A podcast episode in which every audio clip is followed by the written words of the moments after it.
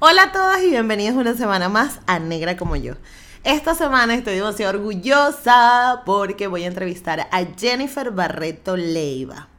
Ustedes se preguntarán quién es Jennifer Barreto Leiva. Pues Jennifer es la primera modelo plus size de Latinoamérica un referente para todas las chicas con cuerpos no normativos en Latinoamérica y en el mundo. Y lo mejor de todo es que es venezolana, señores. Eh, la pude tener en el podcast, estuvimos hablando, es muy simpática, es muy chévere, además que es una, tiene una vibra como super zen y me encanta. Y bueno, nos contó cómo es ella, em, cómo fue para ella crecer en un país como Venezuela, etcétera, etcétera, los estándares de belleza, cómo rompemos con eso y pues su trayectoria como modelo plus size en un mundo donde las tallas importan muchísimo. Espero disfruten esta entrevista y pues nada, muchísimas gracias. Esto es Negra como yo, una conversación sencilla y cercana donde hablaremos de negritud, de ser afrolatino, de crecimiento personal y de dónde venimos. Con la ayuda de invitados especiales te ayudaré a empoderarte, a conectar contigo, a valorar tus raíces y a inspirarte. Ven a ser negra como yo. Bienvenida Jennifer Barreto Leiva a Negra como yo. Bien. Muchísimas De verdad que estoy muy honrada. Ay, no, más, bien muchas gracias a ti, imagínate. Tú eres como una super referencia. Este, y te traigo aquí porque este, yo intento tocar todo el espectro de temas que pueden haber dentro, desde la aceptación del cuerpo del que estamos hasta la negritud más profunda y conocer el tema de la negritud y tal, no sé qué. Tú estás aquí porque tú, como te digo, eres un referente del mundo body positive, de las modelos plus size, y además eres venezolana, ¿eh? Yo no sabía. Yo pensaba que eras de otro país. Así que, así que nada, muy agradecida de que estés aquí. Entonces, bueno, normalmente suelo empezar la entrevista haciendo como una radiografía, por decirlo así, del invitado, hablando de su infancia, la adolescencia y la adultez. Entonces vamos a, ¿quién eres tú? ¿Quién eras de pequeña? Y, nada, ¿cómo fue tu infancia? Bueno, primero quiero aprovechar de, de, darte las gracias. Este, yo tengo familia negra y me hubiera gustado que en su momento hubiera gente que les hubiera dado las herramientas que chicas como tú les están dando. Porque siempre desde niñitas estamos con la presión de eh, tienes el pelo malo, tu color de piel, mientras más quita mejor, cásate con fulano para que mejore la raza y todas esas cosas que ya sabemos. Que yo sé que influyó en las mujeres de mi familia, ¿no? Eh, yo siempre lo digo con mucho orgullo, mi mamá es una mujer birracial porque trae esa, esa herencia, yo no, yo, yo soy blanca, pues, pero lo agradezco mucho porque aunque mi abuela, mi bisabuela, mi tatarabuela, ninguna de ellas dijera nada, yo que sí estoy metida en esto, me doy cuenta que sí, eh, por ejemplo, mi bisabuela viviera con un moño porque el libre Dios que se liberara la tumusa, los churruscos, como le digo yo, que los tenía hermosos, porque eso era maldito, imagínate, el afro, el pajón, como dicen en República Dominicana, eso era un horror. Entonces, lo agradezco muchísimo, de verdad. Ay, no, muchas gracias, de verdad. Estoy haciendo esto con mucho esfuerzo, pero esperemos que llegue a algún sitio, y más que llegue a algún sitio que, que haga clic en muchas cabezas, en la mayor cantidad de cabezas posible. Así yo eh, de verdad agradezco muchísimo a chicas como tú que, que están haciendo este trabajo, porque es necesario asumir la negritud, la latinidad y todas las condiciones o las características que uno tenga con muchísimo orgullo. Esto no es ninguna razón para nada de estarse avergonzando y muchísimo menos de bajarle la cabeza a nadie. Así es. Eh, eh, yo, una niñita nacida en Caracas, me crié en Los Teques, estuve y mi colegio, en el, eh, mi, mi, educación en el Colegio San José de Tardes, Luego pasé a estar en el Instituto Privado Juan 23, un horror de colegio porque tienen cero control de lo que es ah, el, cuidado que debe tener el alumno. Entonces, mis padres siempre cuentan que yo emocionalmente hablando tuve un switch de una niña muy dulce, muy risueña, yo pasé a ser súper eh, agresiva en buenos eh, porque, claro, a mí me estaban haciendo bullying, ya yo estaba sola, ya era más grande, estaba además asumiendo mi adolescencia, evidentemente iba a estar, comparado como yo era, sí me puse agresiva, ¿no? Ok. Es un colegio que no tiene control para nada de ese tipo de cosas, lo de ellos es meter alumnos, alumnos, alumnos y venga, ¿no? Claro, y mientras más mejor. Sí. Eh, luego de eso eh, salgo de, de, bachillerato, entro con 16 añitos recién cumplidos en la Universidad de Santa María, estudié Derecho. Ah, bueno, somos colegas universitarias. Bueno, qué bueno. y alma mater bien difícil porque, aunque nadie lo dice, yo siempre lo digo, el alma mater de la Santa María no te invita a que tú ames tu universidad. Absolutamente. Problemas, problemas, maltratos, problemas, guisos, cosas raras, o sea, es bien complicado estudiar ahí. Sí. Eh, luego de eso estudio comunicación social. Eh, quise estudiar criminología, pero para estudiar criminología puedes hacerlo, eh, entiendo que hasta los 14 años, pero siempre será mi pasión, mi gran pasión. no sé, nunca supe por qué había que ingresar a esta edad tan joven, ¿no? Pero es uno de los requisitos que yo... Guay, para estudiar criminología, que además es algo tan rudo, ¿no? Porque es un tema fuerte siempre y siempre será mi pasión. De hecho, yo empecé como abogado penalista, pero al ver de que la seguridad estaba tan endeble, yo dije, no voy a arriesgar porque puedo amar muchísimo una carrera, pero yo no voy a arriesgar mi vida a ese punto. O sea, eso ya me parece una locura. Sí. Em, y además los eh, chanchullos que hay en el tema penal en Venezuela es candela pura. Terrible, realmente terrible. De niñita yo había eh, modelado para una tienda que se llama Dorsai, tenía yo tres añitos apenas. Este, ah. servía modelo, me agarraron un día caminando por Sabana Grande con mi mamá, mi pago fue un chocolate maravilloso. Este, sí. Em, pero a los 16 años me pasa algo. Eh, yo siempre sufrí de migrañas y cuando el neurólogo me manda a hacerme ciertos exámenes, voy a la clínica de, de donde él me manda y la enfermera me dice, mira, lo que pasa es que a las gordas y el gordo, estas máquinas que donde te hay que hacerte los exámenes no los aguanta. Pues la misma, yo me fui a mi casa, yo me meto a internet a tratar de ventilar o desahogar o canalizar la rabia que yo tenía en el momento. Este, y no era que, la, eh, que esa máquina no podía aguantar gordos, es que eh, esas máquinas vienen en dos tipos y soportan dos tipos de peso. Y la máquina que está en el Instituto La Floresta, que donde yo fui, aguantaba hasta cierto tipo de peso que no era el mío. Esa no era la de todas maneras, ¿no? Este, me sentí muy frustrada. Yo decía, pero yo sé que no soy la única que ha pasado esto. Toda mi vida he sido vapuleada, maltratada, humillada, discriminada y todos los hadas por mi peso, por mi belleza física, que es atípica, y por mi estatura, yo mido un metro ochenta, que no es una estatura común de una mujer en la De una mujer, exactamente. Entonces, yo dije, yo no puedo ser la única que se sienta así. Empiezo a buscar, y en inglés, en efecto, siempre ha habido muchos recursos, herramientas, información, pero en español no había nada. Mm en eso me topo con una, una página online. Apenas estaban eh, abriéndose todo lo que era Internet, el mundo 2.0, no había tal cosa como redes sociales. Eh, y había una página llamada gordos.com que ya no está activa. Y yo les escribo a los... Para los ociosos que van a querer ir a buscarla, ya no existe. La gente está... Este, yo les escribo a los dueños de la, de la, de la página y les digo, mira, eh, yo quisiera que ustedes me dieran la posibilidad de tener una columna, un espacio para yo hablar de los temas que nos están pasando, que nadie los habla, que nadie le pone el cascabel al gato, este, y eh, nadie los escribe tampoco, porque no hay material en español. Me dijeron, mira, no te podemos pagar, pero sí te podemos dar el espacio y puedes hablar de lo que tú quieras, no hay ningún problema. Y así es como nace la primera columna a nivel periodístico de denuncias, de investigaciones y de discusión de temas del mundo XL. Entonces ahí se hablaba de discriminación, de moda, de todas las cosas que ahora que se están viendo, ¿no? Este, mm. No fue fácil porque los que somos pioneros, siempre, y lo vas a ver tú con tu podcast, siempre va a haber resistencia, siempre va a haber gente que no hace absolutamente nada, pero bien abierta que tiene la boca para criticar y para estar señalando y para estar dando sugerencias, pero no hacen nada. Eso es bien importante.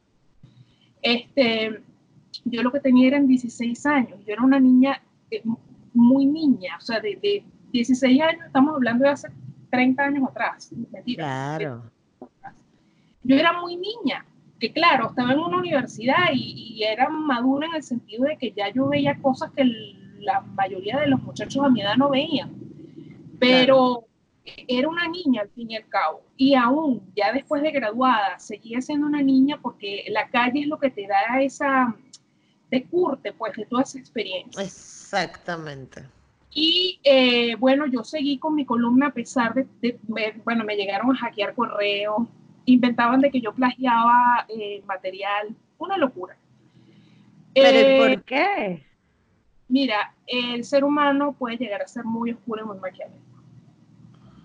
Gracias a, a, mi exposición pública, a mi trabajo y a que eh, estoy directamente relacionada con cosas de autoestima y salud mental, me he podido educar muchísimo del tema. Mm. te imaginas las cosas que pasan en la cabeza de una persona. O sea, puedes llegar a, conocer el, lado más oscuro del ser humano. Parece em, total que, bueno, nada, eh, estando con la columna en gordos.com, se me da la oportunidad de estar en un programa en Caracas, en Televen. Y la conductora del programa, aparte de que me llevan y pretendían de que tuvieran de auspiciante desde esa emisión del programa a una de estas compañías que venden cosas para rebajar. La, la verdecita que todo el mundo conoce. Este, querían meter esa publicidad usándonos a nosotros, ¿no? Este, yo hice que se les cayera el comercial, pero además de eso... Eh, Me encanta. Así es. Muy bien. Porque no es un tema yo, yo soy pro libre mercado, no es un tema de que yo me meta con el pan de otro. El problema es que lo que tú estás haciendo como empresa está dañando gente, estás estafando gente, entonces no me puedo nada, ¿me entiendes? Eh, en, en, uno de los breaks del programa, la conductora que tiene además un hijo con obesidad mórbida grado 3, son muchachos muy grandes, ella dice, es que yo no consigo moda y gordos en una misma oración. Cuando yo escuché eso, ya yo venía de estar muchos años en el mundo de la moda, ya yo veía y tenía como referente modelos de tallas grandes que estaban en Estados Unidos. Yo decía, pero ¿sabes lo que está diciendo? Claro. Allá de que estás discriminando, eso, o sea, yo me fui más allá, yo decía, pero esta mujer no sabe lo que está diciendo porque ya en países del primer mundo hay una industria que está consolidada. Está loco, decía yo. Entonces le dije, dame la oportunidad de hacer un desfile, yo te voy a demostrar a ti que tú estás equivocada. Pero usted es bien arrecha, o sea, yo estoy impactada contigo. Porque tú no te quedas con nada, tú y que, ah, sí, espérate un momento, dame dos minutos. Porque creo, creo firmemente que cuando tú estás viendo algo que está mal o una injusticia o te estás dejando atropellar, eh, el silencio es una forma de aplaudir o de amparar eso. Yo siempre lo decía de niña. Cuando tú te callas, estás aplaudiendo los atropellos. Claro. Y, además yo creo que a nivel personal para ti era también como una forma de reivindicar todo lo que te pasó en la adolescencia. Sí. Entonces, creo que eso te daba más fuerza, ¿no? Sin duda alguna. Y bueno, me dieron permiso, ellos creían de que, de que yo estaba jugando. Eh, yo fui formada por gente de la industria con muchísimos años eh, pasarela, eh, fotopose, no sé qué. O sea, yo realmente me tomé en serio el compromiso y me formé como modelo. Claro. Eh, mes y medio, sí, mes, mes, y tres semanas después viene la grabación del programa con ropa de mi closet, se hizo la pasarela. La productora se tuvo que quedar callada, la conductora del programa se tuvo que quedar callada. días después, yo hice mi primera sesión de fotos. El fotógrafo decía, pero es que yo no hago fotos con gordas para él era impensable modelos de talla grande. Cuando él eso, él no sabe que yo estoy a espaldas de él. Yo tenía 45 minutos esperándolo. Le dije, mira, para la próxima, eh, aprende a llegar a tiempo. Para la próxima, aprende de que hay modelos de tallas grandes y yo soy uno. Y para la próxima, aprende a ser un poquito más profesional. ¿Y qué edad tenías en ese momento? Perdona que te interrumpa, ¿qué edad tenías? Tenía 16, 17 años. Muchacha, claro. Y de las 200 fotos que se tomaron ese día, no hubo que photoshopear ninguna. Más nunca, él abrió nunca la boca en contra de una modelo de talla grande. De hecho, no ha podido trabajar con ninguna. Wow. Este, y bueno, nada. Y es un fotógrafo reconocido, no me digas el nombre, pero es reconocido. Fíjate que más nunca supe de él, más nunca escuché de él, no he oído hablar de él para nada. O sea, esa bomba que él se estaba tirando ese día, yo nunca entendí. Exacto, ¿para qué coño? Ok. Y nada, eh, transcurrió mi carrera, después yo empecé a aplicar a casting, el primer trabajo que yo tuve fue en una valla en Washington, D.C., eh, me encantó porque era una, la directora de una, de una organización que ella decía, yo quiero ver diversidad, yo, porque hasta ese momento la industria estaba eh, dominada por las modelos rubias. Ella decía, no puede ser que no haya modelos negras, no hay modelos latinos, o sea, ¿qué pasa? Y el casting y yo fui la única latina que aplicó y de modelos negras muchísimas y todas súper distintas, muy lindas. Este, y nada, entonces en la valla estaba yo de un lado y del otro lado estaba la muchacha negra hermosa. O sea, de verdad que se veía tan bonita esa valla. Y para mí fue mi gran orgullo y lo tomé como que era la señal de, de yo seguir adelante, ¿no? Claro. Pasó el tiempo, después salí en Vogue, después gané el concurso de belleza, el mismo universo de tallas grandes. Después abrí, eh, creé Ajá, pero ya va. O sea, tú lanzas y que no, yo salí en Vogue, así como si nada. Coño. Yo quiero saber cómo es eso de salir en Vogue. Me encanta. Fue una experiencia muy agridulce porque eh, a pesar de que han pasado años, eso fue en el 2007. Ok. Han pasado muchos años, yo nunca me imaginé que yo iba a salir en Vogue, muchísimo menos en una portada, una portada digital, no, no fue portada impresa, pero igual. Claro. Eh, pero hubo muchas cosas. Bueno, primero el, el, el, veneno y el odio que todo el mundo regaba, inclusive modelos flacas pero ¿cómo es eso que tú saliste y yo, mira, salí porque lo he trabajado, porque al editor le gustaron las fotos y porque él le dio la gana de subirlos y se acabó. Claro, ya está, ok. Este, pero tuvo una experiencia muy desagradable con el fotógrafo. Un muchacho talentoso, porque no le voy a quitar lo que, lo que es.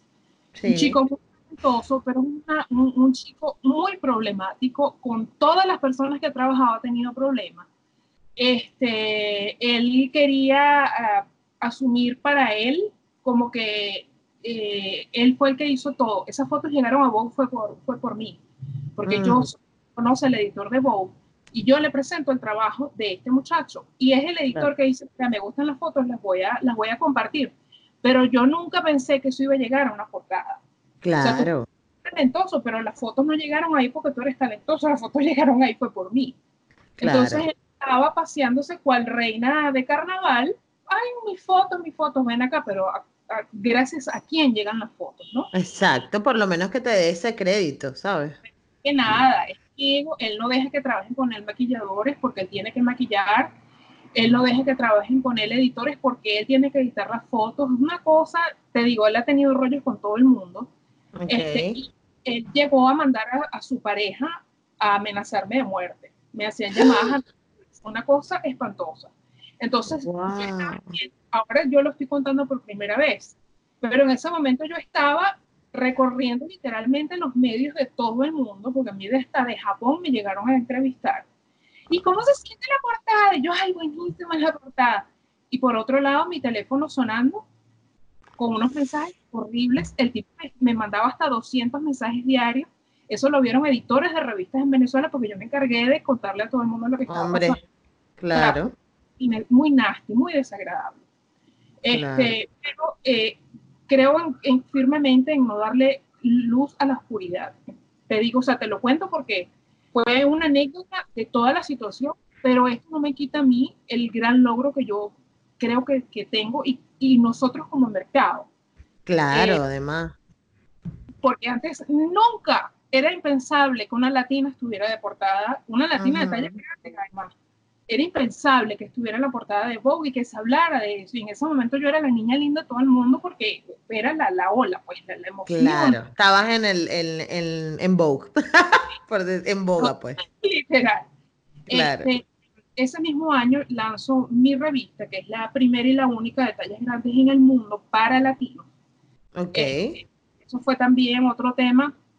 Mira, a la gente no le gusta ver ojos bonitos en cara ajena. En cara ajena, no. Y entonces eh, nadie había pensado nunca en hacer una revista para las tallas grandes, pero entonces cuando alguien la lanza, es horrible, es un panfleto, qué asco, es online y no es impresa, o sea, yo a estas alturas ya estoy súper, súper, súper cubierta y, y, ya me resbalan todas esas cosas. Pero en el momento sí me llegó a pegar, yo decía, pero ¿por qué me critican tanto? ¿Cuál es el tema de la gente de estar...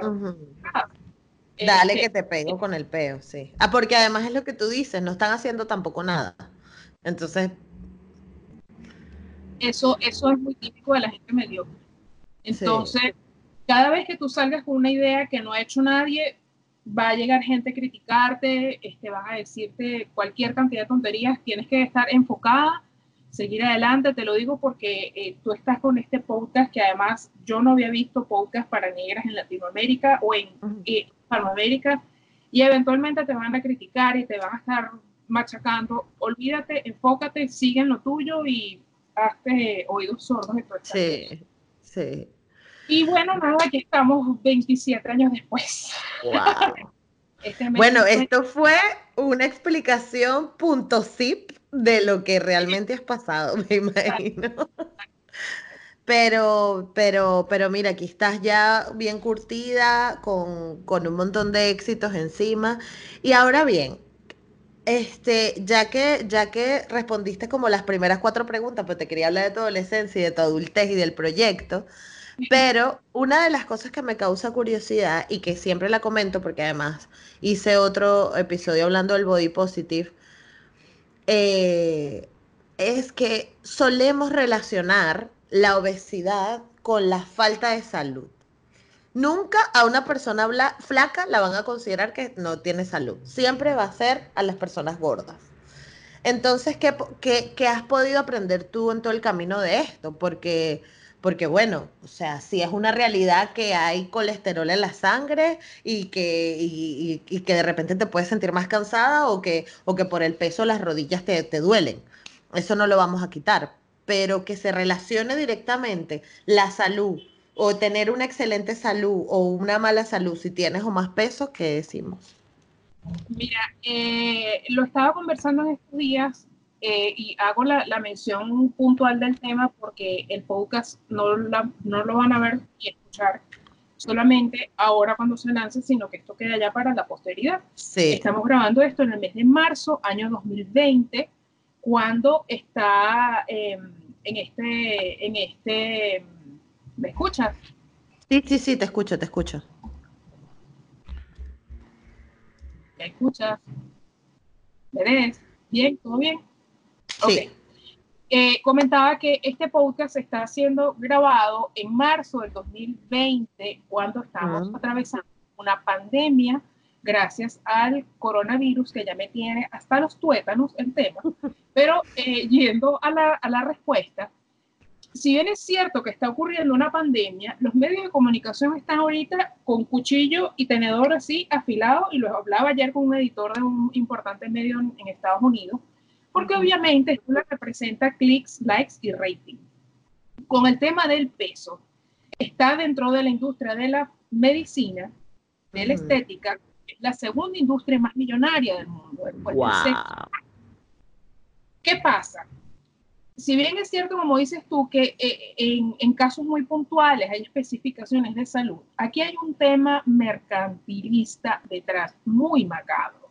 Hace cuatro años, y eso me lo confirma una de las nutricionistas que trabaja en el equipo de nosotros en Belleza XL, la Organización Mundial de la Salud, que es la que determina qué es lo que está bien y qué es lo que está mal en todos los asuntos del cuerpo, dictamina de que, eh, por ejemplo, no, no, voy a dar la explicación científica para no enredar, claro, pero vamos a, para que la gente me entienda. Es considerado diabetes que tengas los niveles de azúcar en 5.0, eh, vamos a poner. Oh, qué gran sorpresa. Seis meses después de que pasa eso, sale una medicina que es la panacea, la maravilla que te va a curar la diabetes y la ONU le hace lobby a esto. Empieza la prensa, empiezan las entrevistas, empiezan los testimonios maravillosos, todo, todo muy lindo. Todo esto está pasando la empresa que hizo este medicamento, que obviamente le dio una cuota muy jugosa a la Organización Mundial de la Salud, que está pagando prensa, o sea, todo esto está correlacionado. Entonces, cuando ustedes vean que empiezan esos picos de eh, información de médicos promocionando cirugías bariátricas, que es una irresponsabilidad grandísima, porque está demostrado que las cirugías son horror. Y yo lo digo como sobreviviente, porque yo casi morí a raíz de una cirugía bariátrica. O sea, a mí no me pueden ese tema. Cuando vean dietas, cuando vean medicina, empiezan a preguntarse quién está detrás de eso. Eso no es de que la medicina es buenísima y todo el mundo está hablando de ella. Entonces, aquí hay intereses eh, eh, económicos muy pesados. Este, y hay que tener cuidado. Por eso yo siempre le digo a la gente en mis redes sociales, nada es lo que parece, porque yo tengo acceso a información que no todo el mundo tiene acceso y sé cosas que no todo el mundo sabe y que no las puedo decir abiertamente porque me puedo meter en un problema. Claro. Sí, porque es material sensible y ya está, pues. Claro. Pero, por ejemplo, el, el, caso del medicamento este, yo pensaba que eran cosas mías. Estaba yo grabando hace como tres semanas el, el episodio del podcast y le pregunto a la, a la, a la nutricionista, le digo, oye Raquel, ¿es cierto esto y esto y esto? Me dice, claro, si ese estudio estuvo pagado por esta empresa y ellos son los que sacaron la medicina que, oh sorpresa, mágicamente cura la diabetes. ¿A quién va a engañar? O sea, no, y que de ahí para arriba está todo el tema de los del cáncer también, este el tema de estos medicamentos de que son medicamentos exclusivos para unas patologías que no son tan comunes, entonces, bueno, yo, yo vi un documental que se llama Dirty Money y uno de los episodios habla de la industria farmacéutica y hay otro episodio para quienes lo están escuchando, quienes nos están escuchando también, eh, que habla de la marca de la matica verde que tú mencionaste al principio. O sea, un episodio es de esta marca y otro episodio es de eh, la industria farmacéutica. Eh, aprovechando que yo siempre suelo hacer una pausa, entonces aprovecho en recomendarle este episodio porque tiene, es una serie de, de mini documentales que se llama Dirty Money y habla de conspiraciones económicas en varios temas, entre esos este. Así que muchas gracias. Yo te iba a comentar porque yo tengo muchísimo tiempo leyendo de que eh, eh, hay laboratorios que han, que han encontrado la cura del cáncer, por ejemplo, y no lo comparten porque no les resulta, porque aunque suene más macabro todavía, es mucho, factura mucho más tener a gente anclada en clínicas matándolas porque las, las quimioterapias matan a la gente literalmente. Eso a ellos les genera más dinero que de repente una inyección, unas pastillas, qué sé yo, que te cura el cáncer de una sola vez. Claro.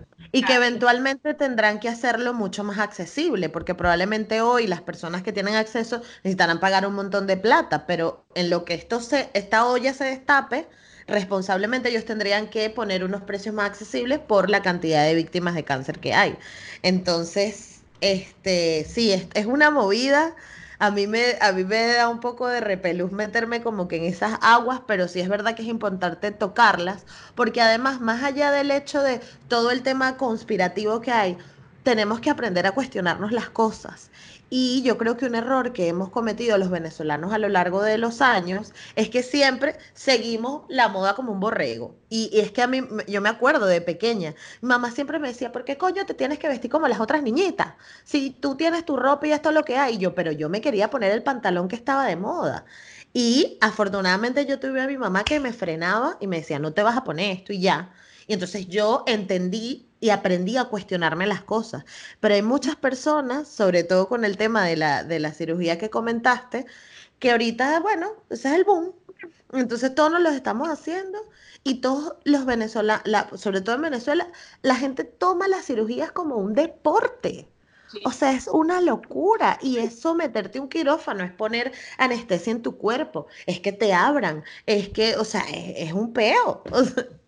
¿no? Y, el, el, costo que tiene eh, a posteriori esa cirugía, eso no se lo dicen al paciente. Cuando a mí me operan, a mí no me dicen de que eh, por cada 100 operados hay 30 que caen en el ciclo de mala, de, el círculo, perdón, de mala absorción de oligoelementos y proteínas. Eso es que por el resto de tu vida tú no vas a okay, ni oligoelementos, ni proteínas, ni calcio, ni absolutamente nada. Entonces vas a tener las uñas como plástico, se te va a caer el pelo, que es lo que me pasa a mí, vas a quedar anémico de por vida, pero qué chévere es la cirugía bariátrica. O sea, pero no se lo dicen a la gente, porque es la irresponsabilidad, el holgorio y la alegría con la que se toman absolutamente todo. Entonces, si tú dices algo que eres una gorda frustrada, mal cogida lesbiana. Exactamente.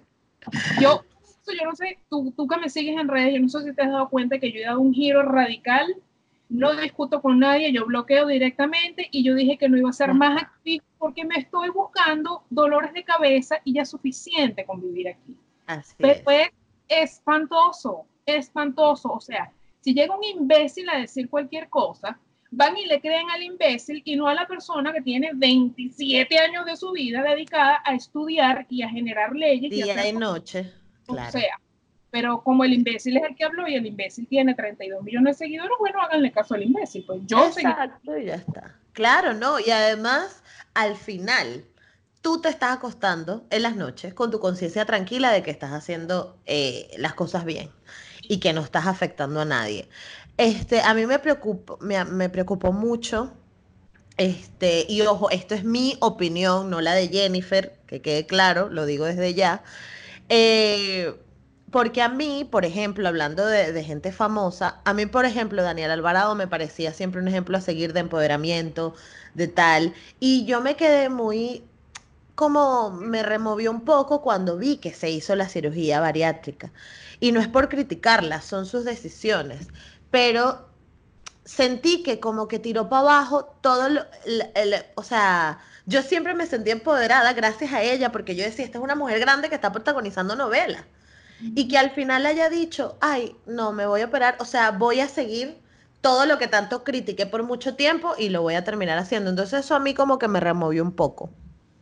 Mire, yo me di cuenta en el caso de Daniela, Daniela se tenía que operar no, no por no por tema de salud física, no, la, desconozco su salud física, pero Daniela nunca, no, no la conozco, pero por como ella habló en un video que yo la vi, Daniela no aceptaba. Cuando tú no te aceptas, tú tienes ya que hacer algo, más allá de quiere, te llámate, eso va mucho más allá.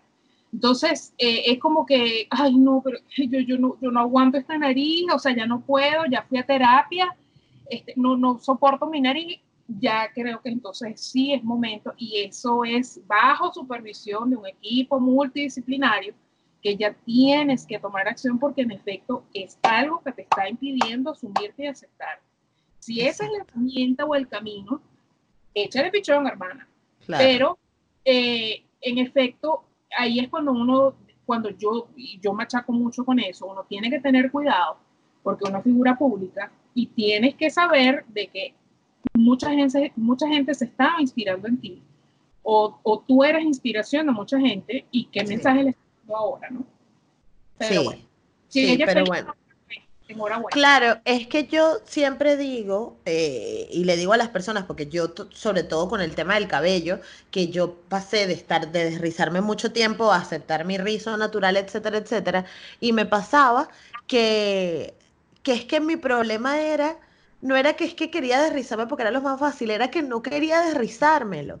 Y entonces yo decía, pero ¿por qué yo lo tengo que seguir haciendo? O sea, ¿por qué yo tengo que seguir cumpliendo esto? Entonces hoy me encuentro chicas que siempre me preguntan, es que yo no me quiero dejar el cabello natural. Yo le digo, es que tú no tienes por qué dejarte el cabello natural.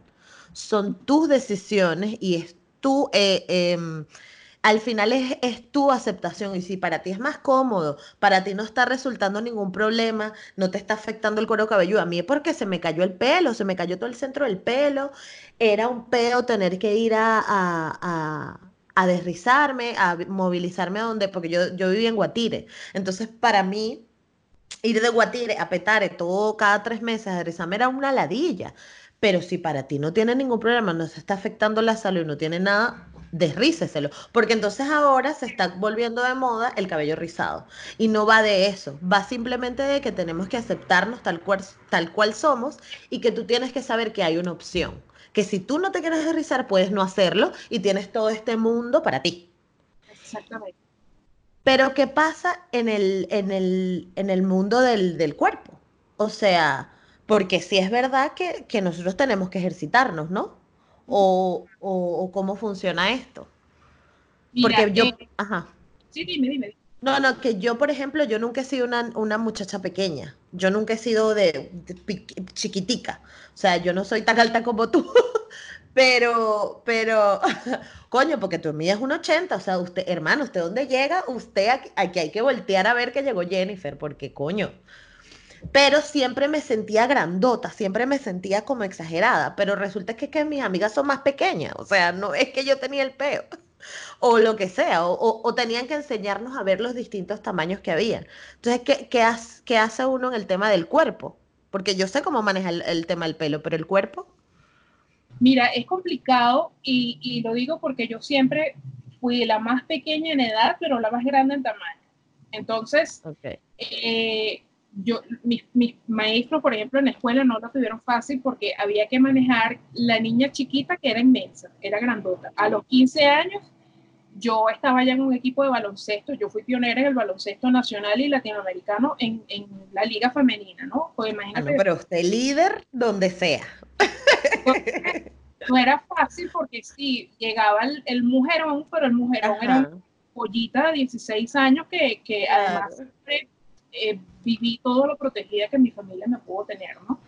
Claro. Eh, mira, no es fácil porque además eh, lo que no entiende la gente que no está en Venezuela es la, el bombardeo tan grosero que uno vive las 24 horas del día.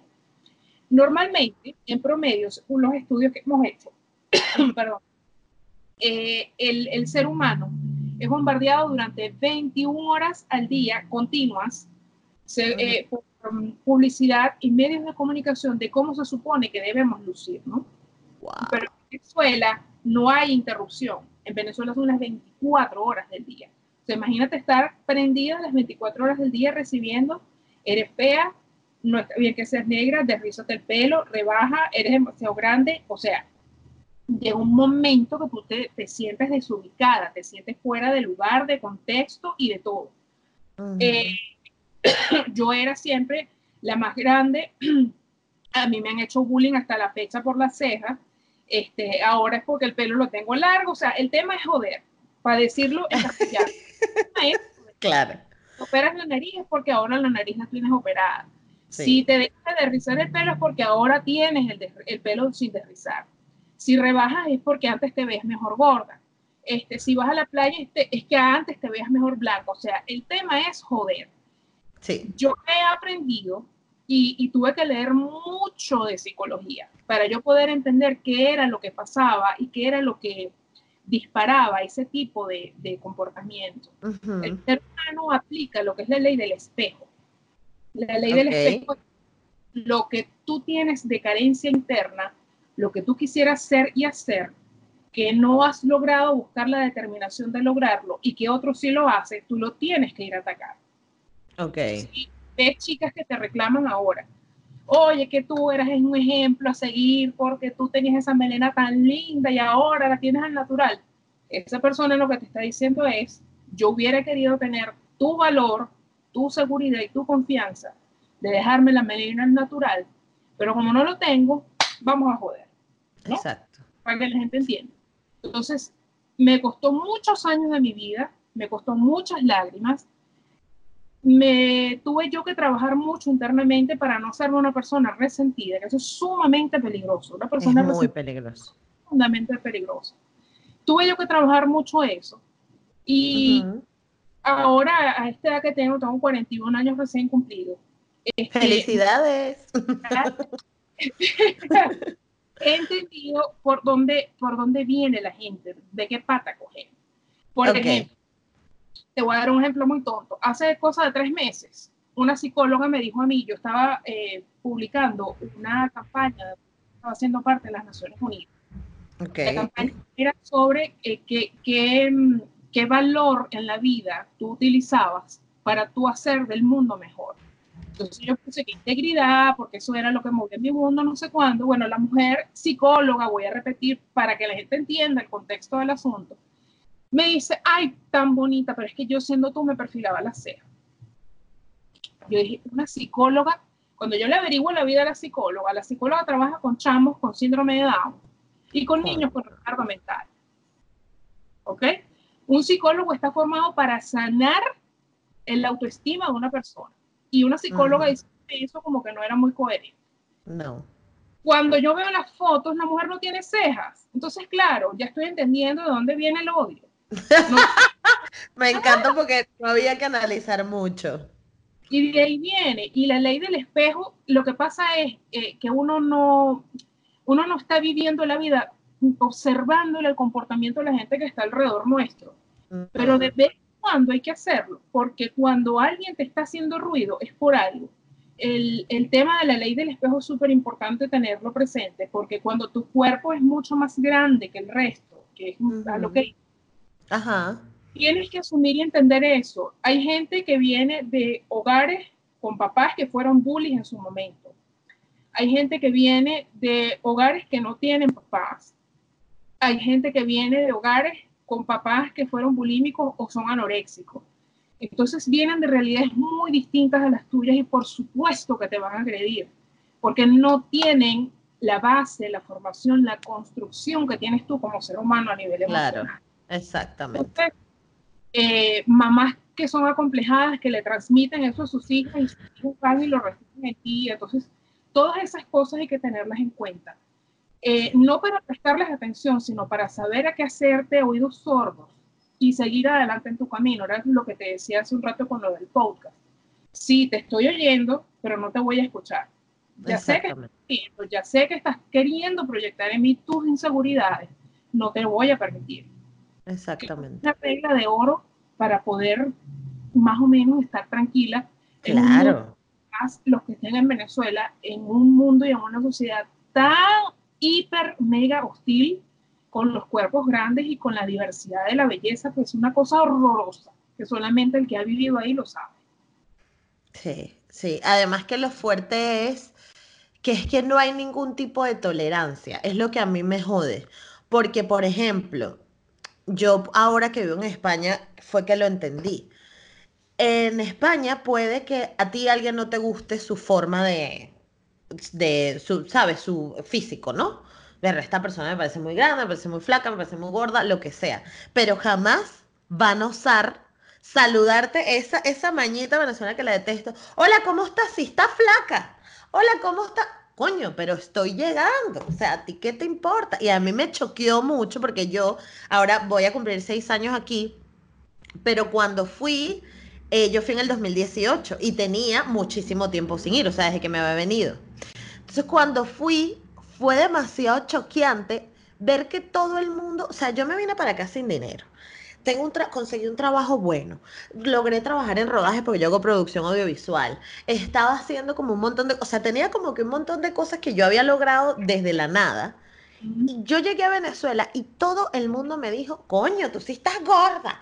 En España te... Y yo decía, marico, o sea, vengo a echarle bola me costó un bolón venir, porque además tuve que ir porque mi abuela se enfermó tal, y era como esos viajes que no planificas con tiempo y tal. O sea, venía como muy removida emocionalmente, etcétera, etcétera, para que tú vengas a decir que sí estoy gorda.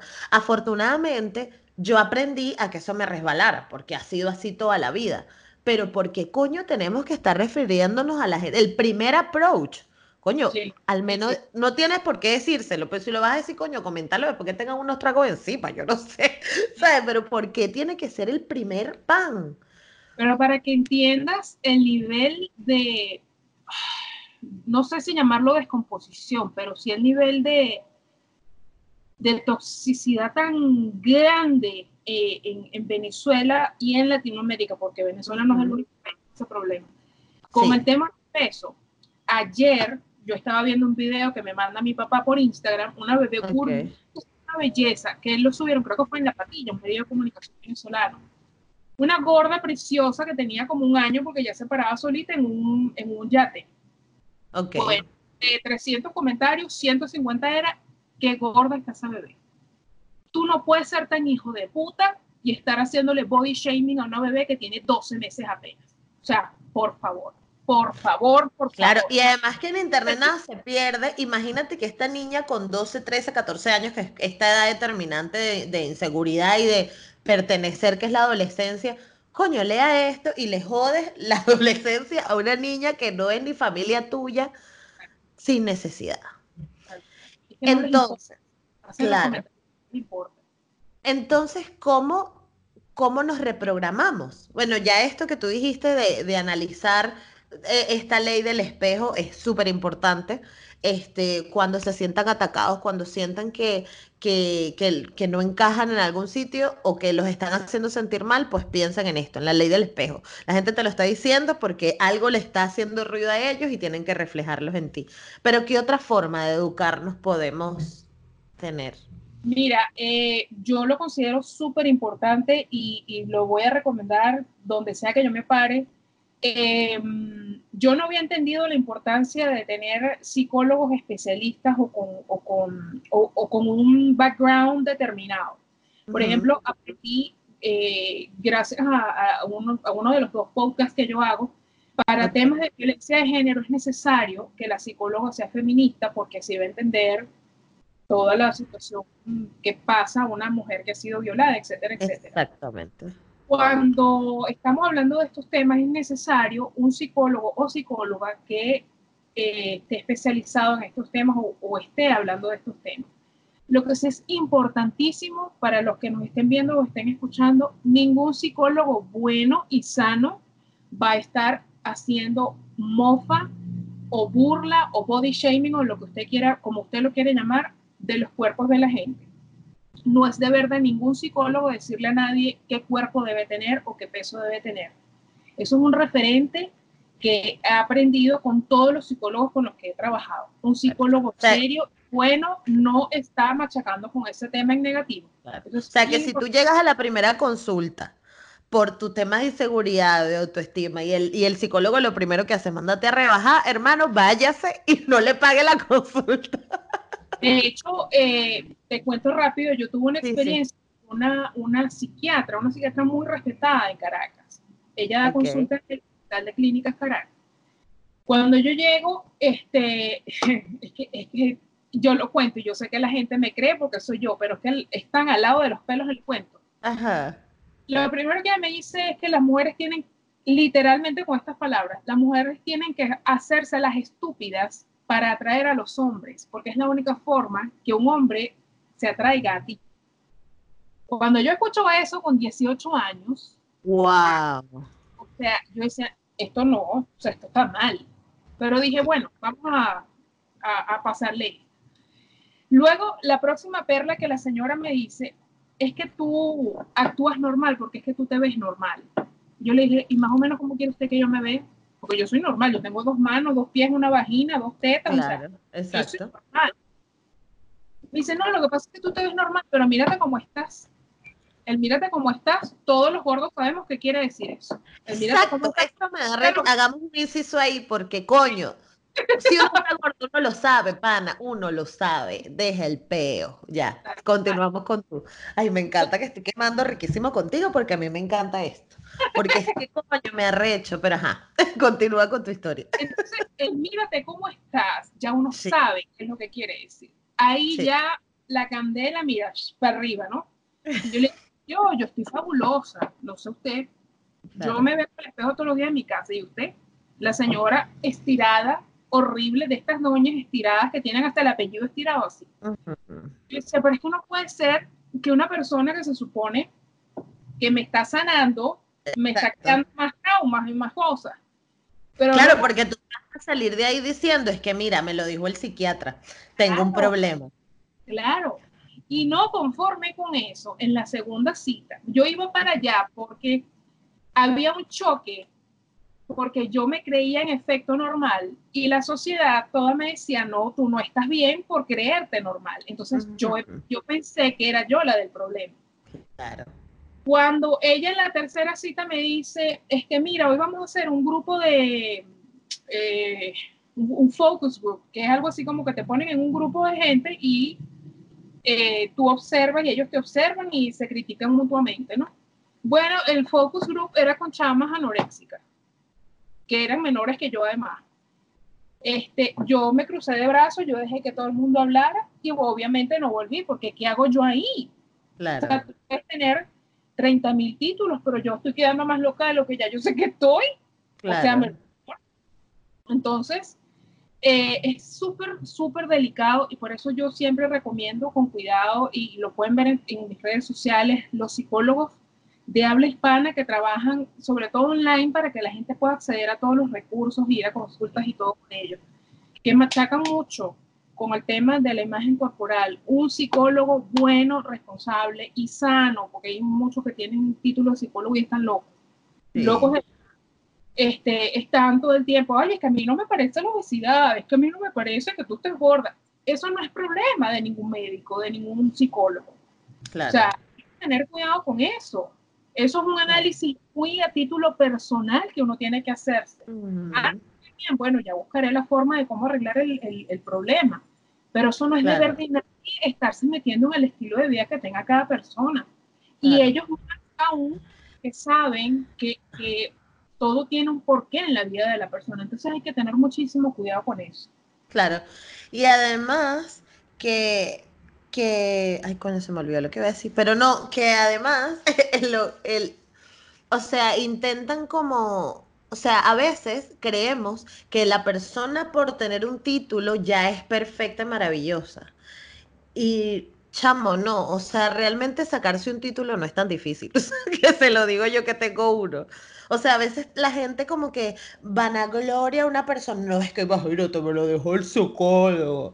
Y realmente esa persona se puede haber sacado ese título, quién sabe cómo, y a lo mejor esa persona tiene cosas que sanarse y no lo está y no lo está trabajando bien. Y luego te encuentras, porque justamente hace unos días entrevisté a una, a una coach, bueno, e- inspiradora, a ella no le gusta, y, la, y ella no tiene el título de psicóloga.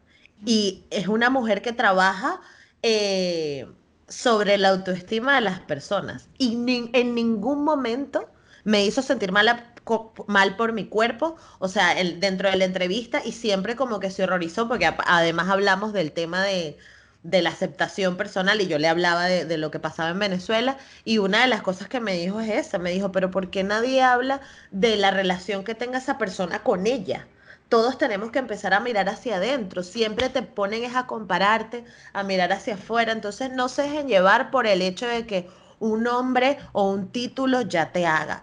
Además que yo nuevamente quiero felicitar tu labor porque, eh, o sea, imagínate, es un trabajo que tienes muchísimos años y que a lo mejor te quedan muchas cosas por aprender, pero que tienes un recorrido y que tienes, o sea, para las personas que estén pasando ahora por un momento de que se sientan conflictuadas con su cuerpo y tal, consulten, por ejemplo, la, la, la revista de Jennifer. Hay un montón de, luego si quieren les paso cuentas de Instagram de psicólogas especialistas en nutrición, porque además todo el tiempo siempre te critican el peso y nadie habla de tu relación con la comida, por ejemplo.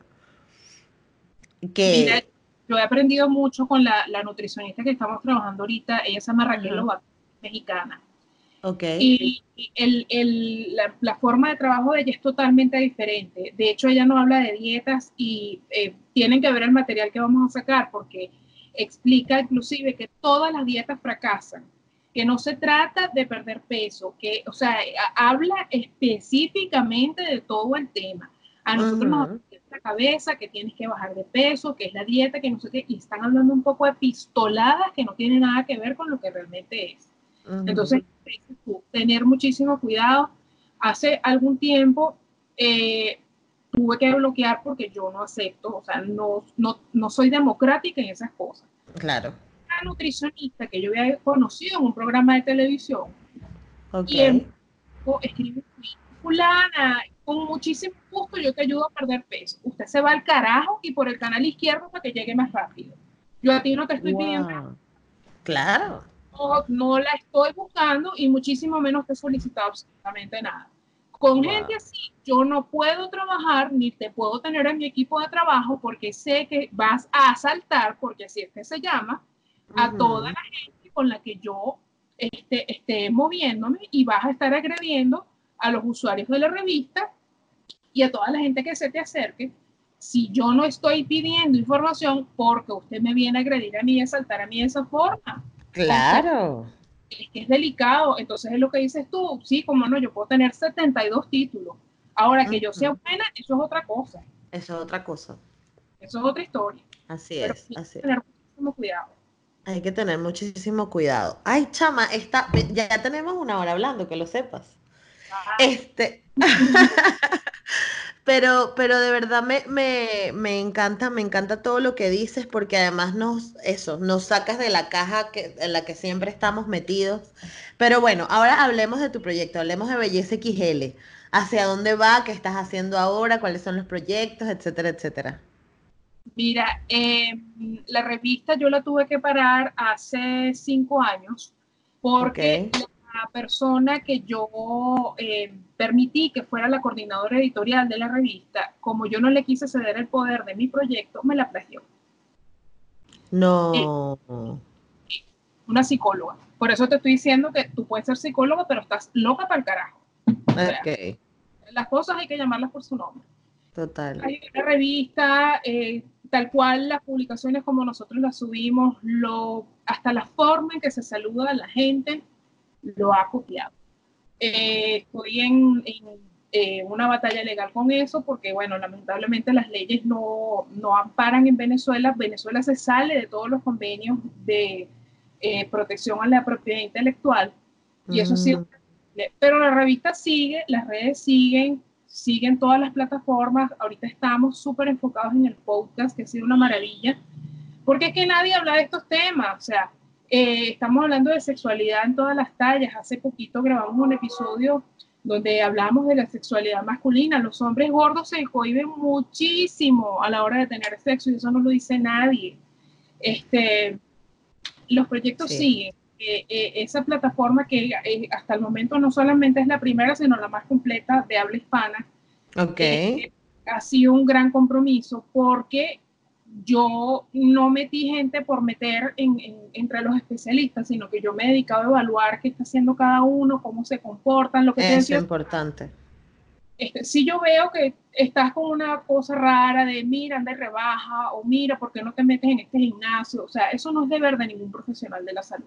No. Eh, es gente que está casada con el mensaje que estamos mandando. Entonces, eh, me he dedicado a observar muchísimo.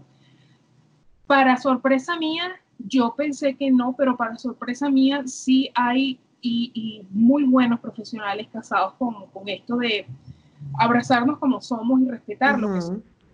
Eh, de verdad que no me puedo quejar porque ahorita eh, tenemos un panel de más de 30 profesionales súper completos, médicos, nutricionistas, eh, psicólogos, sociólogos, o sea, no me puedo quejar.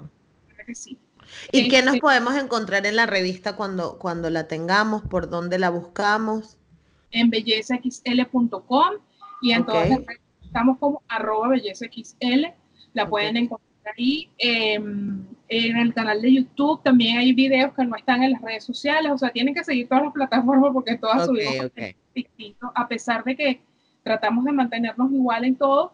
Pero sí hay cositas que, por ejemplo, cuando no existía el IGTV, todos esos videos los tuvimos que subir al YouTube y no están en el IGTV. Ok, eh, ok. Hay eh, videos de, por ejemplo, las, las que han sido reinas de mm, el, Mi Gordita Paraguay, que es el reinado que hay en Paraguay para chicas de tallas grandes. Todos los videos los tenemos allí. En el canal de YouTube están los videos del podcast. Si nos quieren ver en lugar de escucharnos, pues eh, ahí, ahí estamos en, en, todas las plataformas con el mismo usuario. Me encanta, me encanta, me encanta, me encanta. Ya me suscribí al canal de YouTube, ya voy a ver, ya voy a ver todas las cosas con las que, con las, las cosas que tienes ahí. Y, y, para ti, para Jennifer, porque bueno, esto es la revista, pero tú qué estás haciendo, sigues modelando, ¿qué, qué haces? Bueno, sigo modelando, lo que pasa es que el, el mercado en el modelaje de tallas grandes es bien complicado porque hay muy pocas oportunidades. Este, Hace poco califiqué como las preseleccionadas para eh, la campaña de Rare, que es la línea de maquillaje de Selena Gómez. Ah, Pero subieron las fotos por el coronavirus, que es una belleza. Entonces, bueno, está en, veremos, eh, lo, lo, hicieron a medida de prevención para, que, eh, para evitar, pues, para, decirlo de una forma sencilla. Este, mira, yo ahorita estoy haciendo un podcast que tiene ya dos meses. Eh, primera vez que estoy haciendo algo que no tiene que ver con las tallas grandes, porque toda mi vida literal yo la he dedicado a esto, a tallas grandes y diversidad de la belleza, porque como siempre digo, no todo el mundo ha entendido que yo promuevo de aquí para abajo. Exactamente. Yo, soy atípica completa, físicamente hablando. Eh, mi mensaje va para todo eh, y por primera vez estoy haciendo un proyecto que no tiene nada que ver con belleza o con, o con tallas grandes. Ok. Y se llama Conversaciones con Jen y mm, nada, sale todos los viernes. Estoy contando a través de sus protagonistas historias de resiliencia de latinoamericanos. Eh, quise, quise celebrar 27 años que tengo ya en el mundo de la moda y el entretenimiento con eso, dejando una, un granito de arena, porque siento cosas negativas en el Internet y las cosas buenas no se celebran lo suficiente. Eh, las cosas que yo he aprendido a través de las historias de mis invitados realmente me han dejado eh, unas lecciones muy grandes. Cada día agradezco con más ahínco eh, que, que, mm, las oportunidades que he tenido, la, la, el poder amanecer viva y, dar las gracias y poder ir al trabajo y poder hacer lo que quiero, porque realmente las historias que cuentan son súper duras y hay gente que, eh, otra cosa que me gusta es gente que decide ser protagonista y no víctima, porque es muy fácil ser víctima y poner como el claro. ¿no? Este, pero en eso estoy ahorita, sigo con mi columna de moda, Estoy de editora de moda y lifestyle en Dubai Fashion News, que es la revista de más importancia en Dubai. Y empecé esta semana en Bella Magazine Latina, que es la revista que se apunta a ser la revista líder entre las latinas en Estados Unidos, también como editora de y Entonces, bueno, ando siempre inventando, pero buenas. No, pero o sea, te estás dando con todo. Me encanta lo disfruto mucho de verdad porque claro. creo que, que, en todo lo que uno puede dejar un granito de arena siempre va a valer la pena. Absolutamente, absolutamente. Y, además, ¿qué? Eh, ya que estamos aquí, aprovechar de que invitarte a que seas parte del equipo de profesionales de equipo, porque siento que es necesario que se hable de la afrolatinidad. Nadie lo está haciendo y creo que tú eres la más indicada. Así que tienes la invitación y bueno. ¿Qué? Primicia. Ay, me encanta. Claro, claro. Bueno, no sé, tú dime que ahorita cuando deje de grabar, hablamos. Pero me encanta, de verdad. Muchísimas gracias. Este... muchísimas gracias, muchísimas gracias. Y bueno, gracias a todos los que nos escucharon. Eh, pueden seguir a Jennifer eh, en arroba, ya va que yo tenía aquí el arroba. Ahora se me fue. Ajá, Jennifer Barreto Leiva. Leiva con Y, Jennifer con dos N y J. Este, igual les dejaré en la, en la descripción eh, el link directo para que vengan para acá. Y bueno, nada, muchísimas gracias. Gracias a ti por la oportunidad, por el buen momento. Gracias por hacer esto. En nombre de todas esas mujeres que en su momento no lo pudieron hablar, te lo reitero, es necesario hablar de esto y que todas asumamos lo que somos Ahorita mismo, en este mes que está transcurriendo en marzo del 2020, se hizo viral el video de una niña negra que se puso a llorar con su mamá, que le estaba trenzando su pelo porque Sí, me, me paran los pelos, sí. Hay derecho a que eso esté pasando y se lo dije a, a una de las colaboradoras de, del equipo de nosotros, que también es negra. este, ella trabaja en, en promover la, la belleza de las mujeres negras y le dije, por esto es que hay que seguir machacando el tema porque no puede ser que esto siga pasando en pleno año 2020. Así es. Hay que seguir y bueno, bienvenida, me encantó este, haber estado aquí y bueno, bienvenida a parte de mi familia laboral. Ay, gracias. Ay, no, me encantó, me encantó la entrevista, de verdad la disfruté muchísimo. Muchísimas gracias a Jennifer también por acompañarme. Y nada, espero eh, se lleven algo para sus casas, que es lo importante, que es la finalidad de este podcast. Recuerden que me pueden seguir por arroba negra como yo en todas las plataformas de podcast, siempre se los digo, Spotify, Anchor, eBooks, eh, Apple Podcasts, en YouTube. Si están viendo esto a través de YouTube, un beso, muchísimas gracias. Suscríbanse, comenten, eh, compártanlo, compártanlo, compártanlo, compártanlo, porque sobre todo episodios como el de hoy son importantísimos que se hablen de estas cosas en Venezuela, en el mundo. Y bueno, disfrútenlo mucho. Un beso. Ya nos vemos la próxima semana. Chao. Y también quiero ganar dinero.